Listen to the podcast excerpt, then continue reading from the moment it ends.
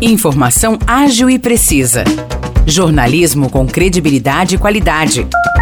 92 News. 92 News. O podcast do Jornal da 92. Olá, eu sou Morris Projan e a partir de agora você fica bem informado sobre as principais notícias do dia em nossa cidade e região.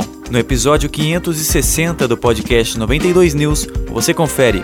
São João da Boa Vista vai oferecer transporte coletivo gratuito no domingo, dia 30, data do segundo turno das eleições. A gratuidade será disponibilizada das 8 horas da manhã até as 5 horas da tarde em todas as linhas de ônibus que operam na cidade. A decisão foi tomada após acordo entre a Prefeitura e a concessionária Rápido Sumaré. Segundo a administração municipal, essa é mais uma medida para fomentar a democracia e facilitar a chegada dos sanjoanenses às sessões eleitorais, nessa ocasião de compromisso cívico. Assim como São João, todas as capitais brasileiras adotarão a medida neste domingo. A iniciativa recebeu legalidade no dia 19 de outubro, após o ministro Luiz Roberto Barroso, do Supremo Tribunal Federal, autorizar que prefeituras e empresas concessionárias possam oferecer o passe livre. Na decisão, o ministro afirmou que a prática não poderá levar à punição de prefeitos por crimes eleitorais ou por improbidade administrativa, pois a decisão é garantir o direito do voto.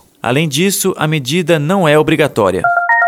São João da Boa Vista retirou a obrigatoriedade do uso de máscaras faciais em todos os locais da cidade. A medida entrou em vigor ontem, após decreto publicado pela prefeita Maria Terezinha de Jesus Pedrosa no Jornal Oficial. Até a publicação do decreto, o uso da máscara ainda era obrigatório em estabelecimentos que prestam serviços de saúde e nos meios de transporte coletivo, assim como nos locais de embarque e desembarque. Agora, com o decreto, essa decisão deixa de valer e a utilização do equipamento torna-se opcional em todos os ambientes. No entanto, a Prefeitura recomenda que, em casos de sintomas gripais, os sanjoanenses usem a máscara facial e adotem outras medidas preventivas.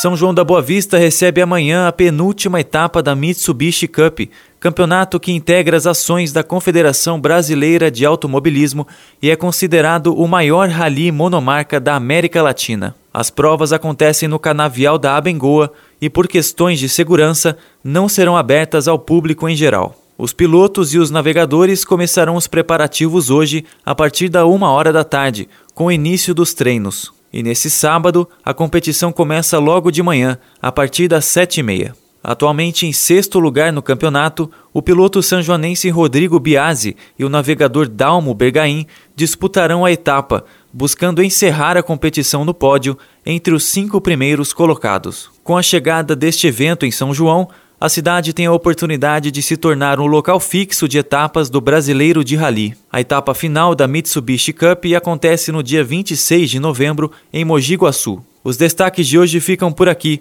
Valeu e até o próximo episódio do nosso podcast. Para mais notícias de São João da Boa Vista e região, acesse 92fm São João.com.br ou siga 92fm São João nas redes sociais. 92